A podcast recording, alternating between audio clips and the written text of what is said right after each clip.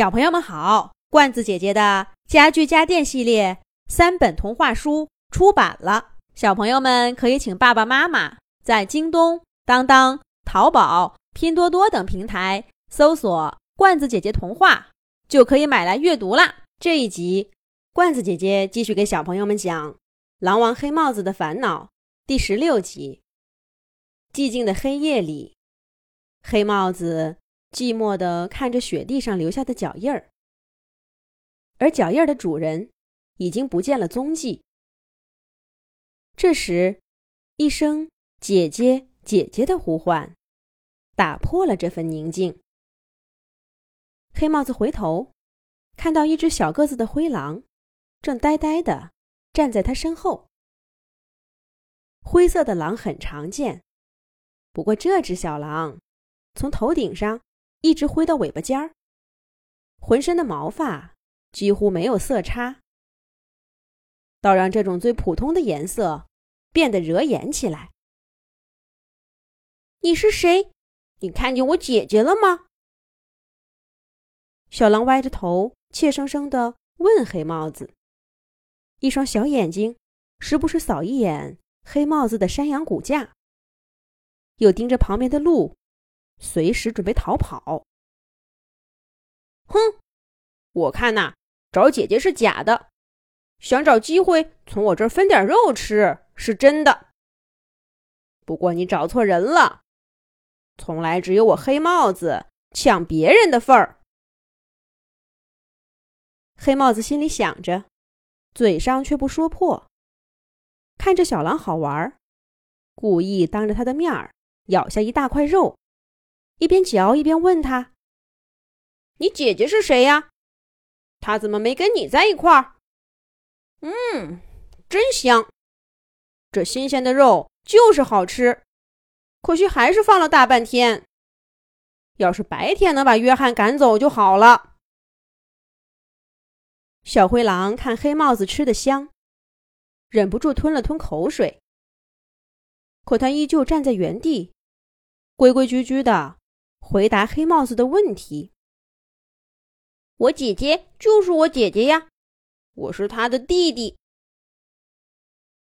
黑帽子听了小灰狼的话，扑哧一笑。这等于说你姐姐是一只狼，这不用你说我也知道呀。这一带狼多了，我今天就看见了五六只，连我也是。谁知道哪个是你的姐姐？哦，好吧，再见了。小灰狼被问住了，眼巴巴的看了看山羊骨架，但还是没有上前，依依不舍的走了。啪嗒，一小块肉丢在他面前，小灰狼一愣：“吃吧。”反正我一个人也吃不了。食物丰沛的时候，黑帽子一向大方。天边渐渐发亮的清晨，小狼灰蒙蒙的毛发十分可爱。谢谢，谢谢你。小狼惊喜的道了谢，用爪子按住肉，大口大口的吃起来，一边吃一边说。真好吃，这是山羊的骨架吧？我姐姐也答应我，今晚去弄一个山羊骨架来。他说那个骨架有其他狼看着，要我多等一会儿。可是等多久算多等呢？我还是等不及了。这个小狼的话真多，也不知道是真是假。就这一带。能有几个山羊骨架，刚好在今晚被找到呢？就算他没撒谎，他姐姐也八成在骗他呢。黑帽子一边吃，一边暗自发笑。可吃着吃着，他突然停下嘴，扭头问小灰狼：“等一下，你的姐姐是不是瘦瘦的，眼睛很亮，眉毛弯弯的？”小灰狼刚吃完黑帽子分给他的肉，正意犹未尽的盯着那块更大的。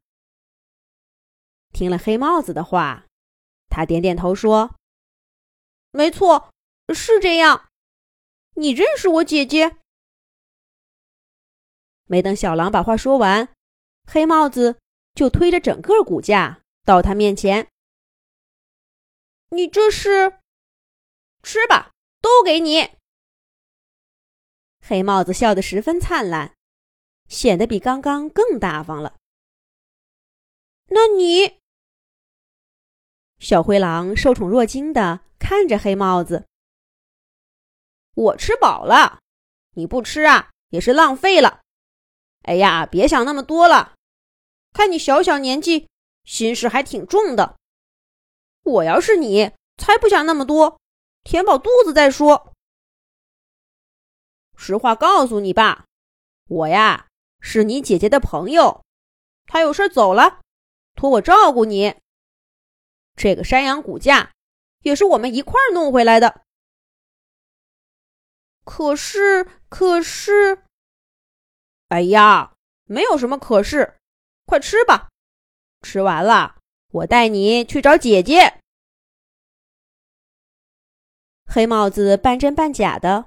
说了一通话，把小灰狼给唬住了。那小灰狼也的确是饿了，大口大口的吞着骨架上的肉。而黑帽子站在一边，看着渐渐发亮的天，盘算着到哪儿去找那位弯月梅了。下面的故事，我们下一集再讲。